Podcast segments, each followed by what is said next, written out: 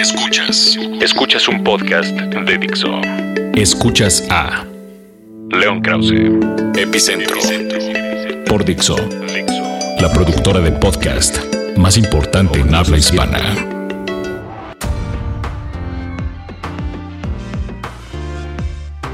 Queridos amigos, ¿cómo están? Bienvenidos a Epicentro. Una vez más.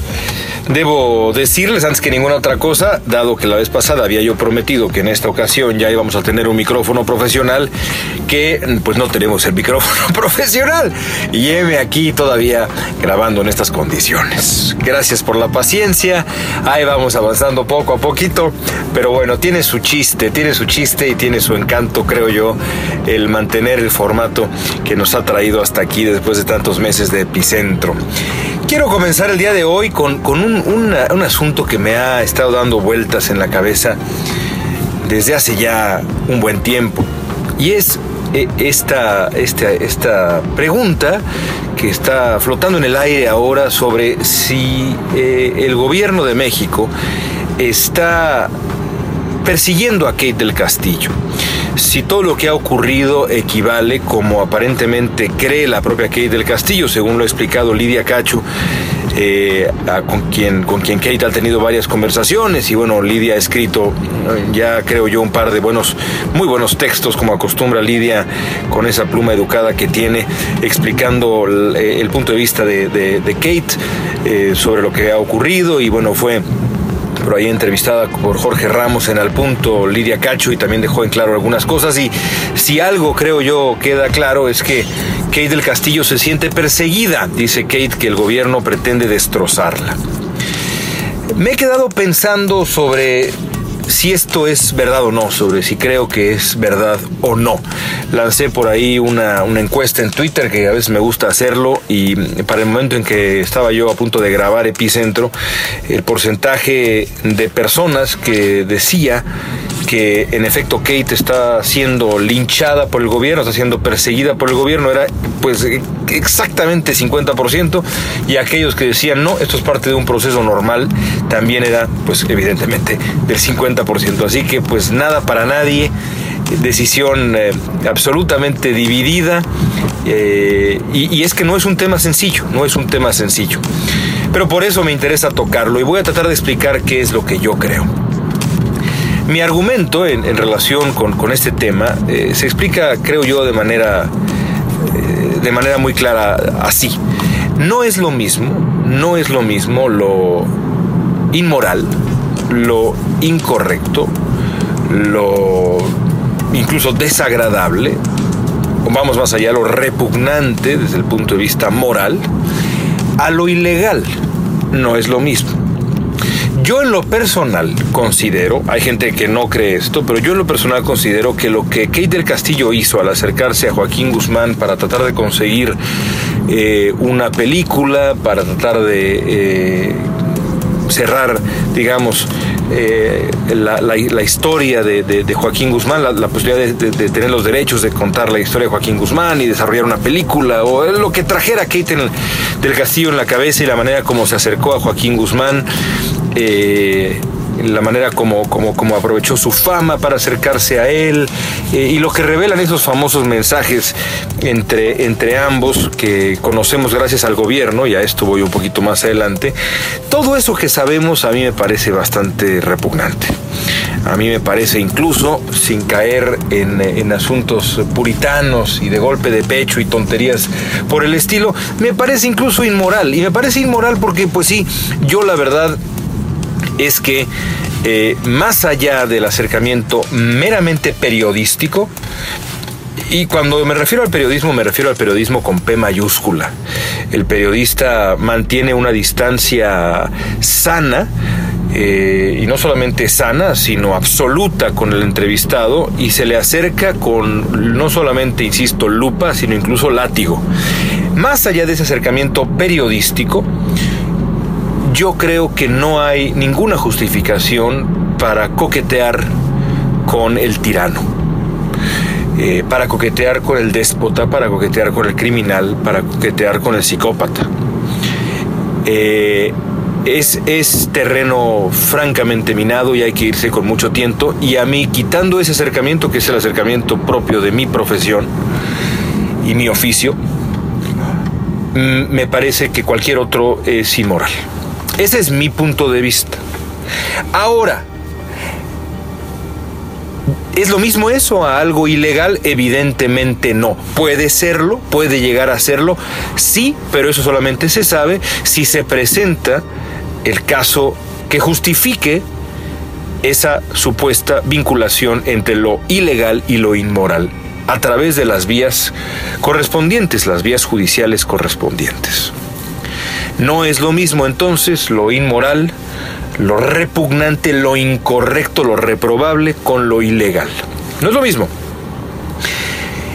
Lo que ha hecho el gobierno mexicano, casi desde el principio de este, de este asunto, con Kate del Castillo, y yo lo decía también eh, con el Chapo Guzmán, ha sido un, un auténtico asalto a la calidad moral de Kate del Castillo.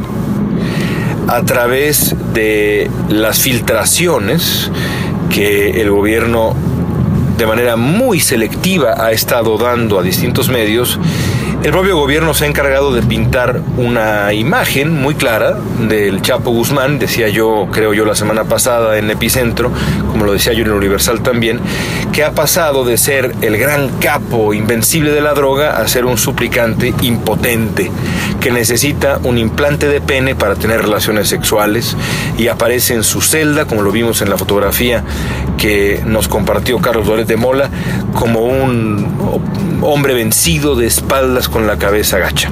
Bueno, ese es, ese es el Chapo. Pero lo mismo se ha hecho con Kate del Castillo. La lista de cosas que gracias a las filtraciones del gobierno sabemos es muy larga y todas tienen que ver con el carácter moral de Kate del Castillo. Nada tiene realmente que ver con un posible delito, realmente que ver con un posible delito o con el carácter ilegal de lo que ha hecho Kate del Castillo. Sabemos pues que Kate, y ya lo decía yo al principio de, este, de esta explicación, digamos, sedujo al Chapo, se dijo feliz de que Joaquín Guzmán, asesino de miles, directa o indirectamente asesino de miles, hubiera escapado de una cárcel. Eh, sabemos todo eso de Kate del Castillo y eso la convierte en una figura moralmente reprobable, por lo menos a mis ojos y creo que no estoy solo. También sabemos que a raíz de este contacto con eh, Joaquín Guzmán eh, probablemente ha perdido trabajo, etcétera. Sabemos una serie de cosas de Kate del Castillo, insisto, todas relacionadas con su dirían acá en Estados Unidos, su standing moral, su altura o falta de altura, de altura moral. Es labor del gobierno de un país filtrar información que afecte o que se relacione estrictamente con el carácter moral de una persona para dañar ese mismo carácter moral? La respuesta para mí es no. ¿Corresponde a los periodistas revelar esa información? A ah, eso es otra cosa. Eso es otra cosa. Pero no solamente, no solamente me refiero a revelar eh, revelar para mí no implica tomar la filtración del gobierno y ponerla de inmediato en la página de internet o, en, o, imprimirla en los periódicos o ponerla en televisión o pasar en la radio. No, eso no me, no me refiero a eso, con, eh, con revelar no me refiero a eso, me refiero a, todo el proceso de investigación. Si un periodista hubiera dado con eh, el, el, intercambio de mensajes entre, entre uno y otro a través de una investigación, esa es otra cosa y de, verdad estaríamos hablando de otra cosa. Pero aquí estamos analizando el papel que ha tenido el gobierno mexicano, porque eso es lo que dice que del Castillo, que el gobierno la está, eh, la está linchando.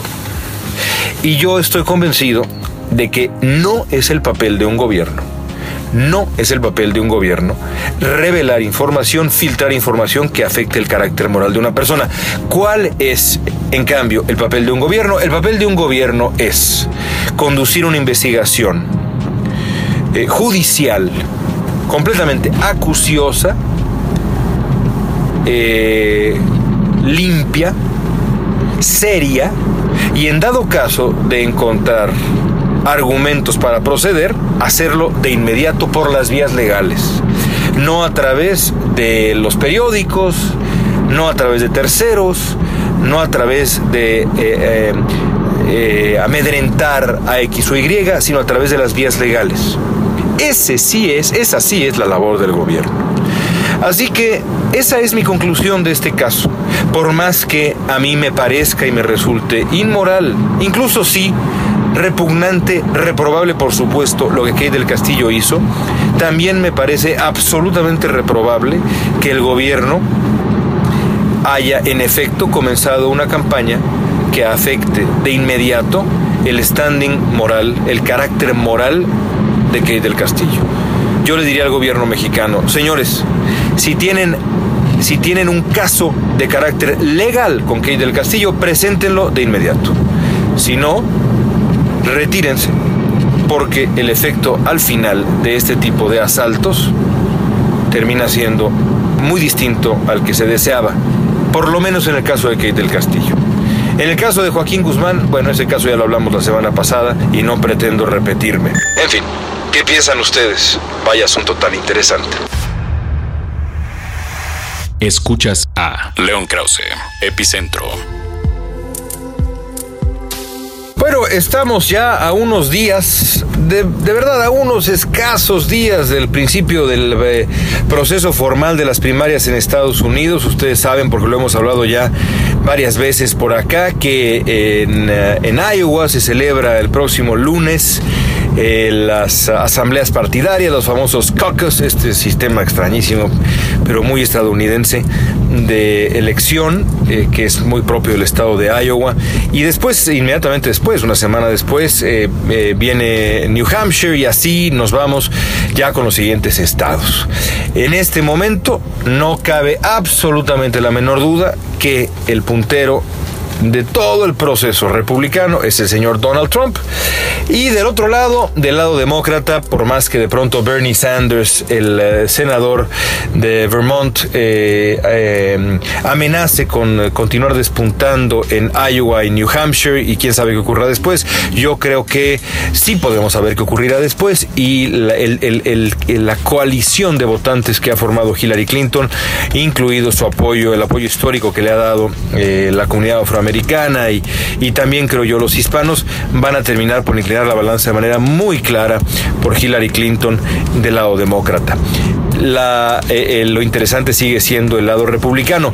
El eh, epicentro se publica siempre el día miércoles, así que puedo decirles que están escuchando esto el miércoles, pues puedo decirles que el día de mañana jueves uh, ocurrirá el último debate antes de este de que el semáforo se ponga en verde de que se dé eh, el disparo de salida de esta maratón que concluirá dentro de unos meses con la selección de los candidatos eh, en el estado, eh, empezará en el estado de Iowa. Ese debate, el debate de los candidatos republicanos, puede ser muy interesante, pero, y, pero dudo mucho que sea crucial. ¿Por qué? Y este es el tema que quiero tocar el día de hoy con ustedes, porque en este momento el Partido Republicano todavía está eh, atado a una condición que ha evitado que Donald Trump pierda impulso. Y yo estoy convencido de que la única manera de que Donald Trump eventualmente pierda apoyo es que una serie de políticos que todavía tienen aspiraciones entre los republicanos se den cuenta de una vez por todas de que esas aspiraciones simplemente son, diríamos en México, sueños guajiros. Es decir, que el señor, yo insisto, pienso en, no sé, voy a decir algunos nombres, eh, Rand Paul, eh, Chris Christie, eh, la señora Fiorina, el, el, propio, yo creo francamente, el propio John Kasich, incluso el propio Jeb Bush, todos, salvo Marco Rubio y Ted Cruz, creo yo, en este momento, a pesar de que no se ha depositado un solo voto, de verdad tienen muy pocas posibilidades de llegar a la nominación republicana. Y su presencia en el escenario está fortaleciendo a Donald Trump, porque no es lo mismo, por ejemplo, en debates, y esto es central, porque además es el único momento en que eh, los candidatos tienen una exposición mediática eh, en conjunto y el contraste puede ser mayor y demás, eh, y además ante han tenido ratings gracias a Trump altísimos los debates republicanos. Es el único momento en donde realmente puede dar un, un giro la elección primaria. Eh, no es lo mismo enfrentar a seis, a seis rivales y que, y, que la posibilidad de, disputa se diluya entre siete personas que eh, poner a Donald Trump con Ted Cruz del lado derecho y Marco Rubio del lado izquierdo, y no estoy diciendo ideológicamente, pero imaginándolos en un escenario a debatir durante dos horas.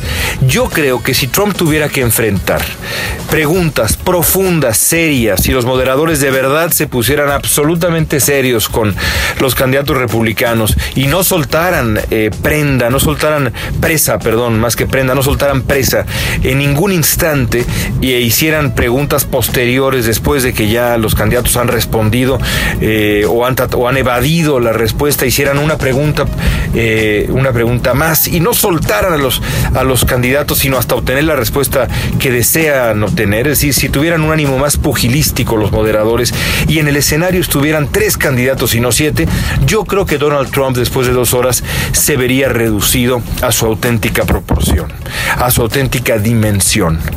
Y es una dimensión bastante menor.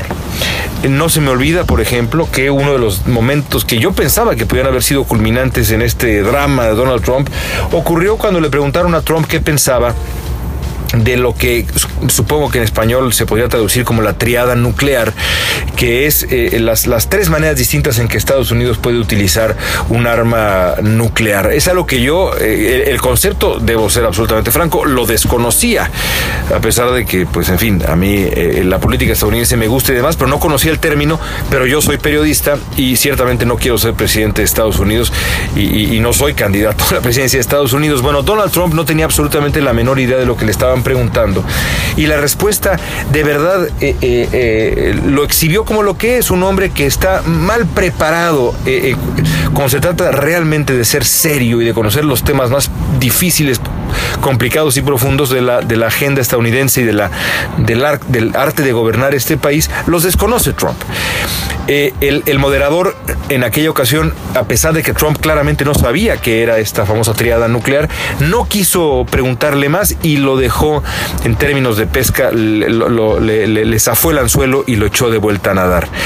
Yo estoy convencido que en un debate en donde junto a Trump estuviera Marco Rubio y Ted Cruz, alguno de los dos lo exhibiría, por ejemplo, en un comentario así de inmediato y Trump a lo largo de encuentro tras encuentro quedaría desnudo se daría la gente finalmente cuenta que el emperador va en efecto desnudo. Pero mientras el escenario sea como el del jueves eh, de esta semana, en el último debate previo a Iowa, el debate, el, escenario incluye a ocho personas y los moderadores, o siete personas y los moderadores sientan la obligación de preguntarle algo a todos, incluso a aquellos que no tienen ninguna posibilidad, pues el señor Trump seguirá en caballo de Hacienda. Eh, eh, marchando rumbo a la candidatura del partido y para el Partido Republicano eso será la auténtica catástrofe en noviembre, mucho más si la candidata del otro lado es Hillary Clinton.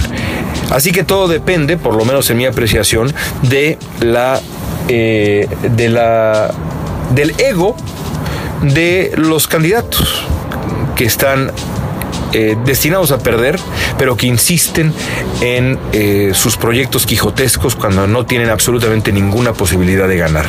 Si a los candidatos republicanos les cae el 20, les, eh, de, pronto se, se dan un baño de humildad muy necesario y optan por el bien del partido y no por el bien propio y renuncian a la candidatura y dejan a Trump junto con solamente dos contendientes a su lado, estoy digamos, no convencido, pero tendría yo cierta confianza en que por lo menos la estrella del señor Trump perdería brillo. Si no, seguiremos hablando de él por varios meses más. Escuchas, Escuchas a, León Krause. Epicentro. Fixo. Por último, el día de hoy una reflexión personal. Justamente ah, a principios de semana, mis hijos, mis hijos chicos, cumplieron tres años de edad. Y ha sido un momento sin duda emocionante, bueno, más allá de lo obvio, porque pues, caray, pues los hijos no cumplen años todos los días. Más allá de eso, ha sido un momento de reflexión para mí porque Eh, mis hijos finalmente, que están creciendo con ambos idiomas en la cabeza, porque pues ustedes ya saben que yo vivo por acá en Los Ángeles hace algunos años y demás, y eh, mis hijos nacieron acá, así que son eh, ciudadanos eh, americanos eh, y también mexicanos, a diferencia de mi esposa y de mi hijo mayor y de, evidentemente de mí, somos nosotros somos mexicanos nada más y residentes, residentes acá en Estados Unidos, eh, están empezando a hablar. Por eso mencionaba yo el asunto de con los dos idiomas en la cabeza, porque pues sí, viven con ambos idiomas en la cabeza. En la casa hablamos en, español, pero pues el entorno es en inglés y poco a poco han empezado a hilar palabras y, están ya empezando a hablar. Y eso es un momento particularmente interesante, ¿no es cierto? Eh, en la vida de un padre cuando sus hijos comienzan ya a comunicarse con palabras porque pues creo yo que ese es el momento, el anuncio real del arribo de una persona al mundo. Eh, antes hay una indefensión innegable en, la falta de comunicación eh, oral, eh, la falta del habla implica una suerte de indefensión innegable que, que, que, los, que los vuelve profundamente vulnerables. Hay, pues, evidentemente, un déficit eh, de a la hora de transmitir eh, lo que les aqueja, lo que les entusiasma. Son, en toda la expresión de la, la extensión de la palabra, bebés aún cuando, eh, cuando el habla llega, cuando el habla empieza a florecer palabra tras palabra, día tras día, eh, esos bebés se vuelven personas y empieza uno a descubrir su auténtico carácter y su ingenio y su sentido del humor, más allá de las miradas que antes nos fascinaban, o los bailecitos, o, las, la carrera de aquí para allá, o en fin, o esas chistosadas, ahora pues uno empieza a descubrir eh, cierto sarcasmo, ciertas bromas, ciertas ocurrencias, eh, la timidez de uno. Eh, la locuacidad de otro, en fin, es, es un momento de verdad muy singular. Y también uno se da cuenta que hay una etapa que se ha ido y que en efecto, pues como todo lo que se va, esa etapa no volverá. Y me ha puesto a pensar mucho esto sobre la naturaleza de la paternidad y cómo, por lo menos yo lo vivo así, y es lo que quisiera, quisiera compartirles hoy, cómo la paternidad implica una serie de retos constantes, ¿no es cierto? Y cómo de verdad todo cambia todo cambia día con día y lo pienso no solamente con estos enanos de tres años de edad, sino también con mi hijo de ocho eh, y, con lo que viene. De pronto me puse a pensar, por ejemplo, en pues el, trayecto que, uno ha tenido en la vida, lo que uno ha aprendido, lo que uno le hubiera gustado saber en ciertos momentos en la vida, por ejemplo, en la vida de pareja, ¿no? Eh, yo fui eh, primogénito, tengo un hermano maravilloso que llegó siete años después de que yo nací y eh, por una u otra razón eh, crecí eh, pues en ciertas en cierta soledad no en cierta soledad. Por supuesto tenía yo amigos pero amigos que llegaron un poco más tarde a mi vida en fin. Y, eso pues impidió que tuviera yo cierto contacto con con, gente que, que, pudiera haber tenido otras experiencias digamos que podría haberme dado guía por ejemplo a la hora pues no sé de negociar ese ese océano tan complicado que, eh, que es eh, la, relación con, con, la mujer, por ejemplo, ¿no? Cómo, cómo, manejar esos primeros celos, esos primeros momentos de atracción en el principio de la adolescencia, eh, cómo, cómo, manejar cuando de pronto una mujer se acerca, pero luego se aleja, pero se acerca, en fin, este tipo de cosas. Y pensaba yo, caray, lo que me espera lo que me espera. Y me dio un ataque de, nostalgia primero y luego inmediatamente después de alegría y de agradecimiento por la bendición de poder contar con estas personas en mi vida y también un digamos un momento de profunda humildad al, al, pensar ojalá pueda yo estar a la altura de lo que mis tres hijos van a necesitar de su padre en el futuro en todos sentidos en fin eh, yo lo tengo muy claro y se los he dicho siempre eh, y, bueno, así será también siempre eh, Para mí este podcast es como hablar con amigos y lo comparto con, con toda, con toda emoción. Y con eso cierro. Quería yo también por ahí decirles que terminé de ver la tercera temporada de House of Cards y cómo me pareció impresionante y cómo me sigue gustando a pesar de que de pronto ya parece más una, este, una, una, una mala ópera de pronto que, que, que, que, una, que una representación shakespeariana del poder pero, pero bueno eso quizá dejémoslo para otro momento. Ya viene ya viene ya llegarán poco a poco las temporadas la, la época de las grandes temporadas ya viene mi querido Game of Thrones de nuevo ya vienen tantas cosas que vamos a poder platicar en Epicentro. Por lo pronto, amigos, les agradezco haberme escuchado y eh, nos escuchamos de nuevo la próxima semana. Por ahí pueden ustedes, por supuesto, seguirme en Twitter. Recuerden, arroba león-krause. Y en Instagram estoy también por allá, arroba león krause. Y me gustaría algún día entender hacer Snapchat, pero como nadie me explica, simplemente no tengo nada que ofrecerles, al menos por el momento. Nos escuchamos muy pronto. Dixo presentó a León Krause. Epicentro.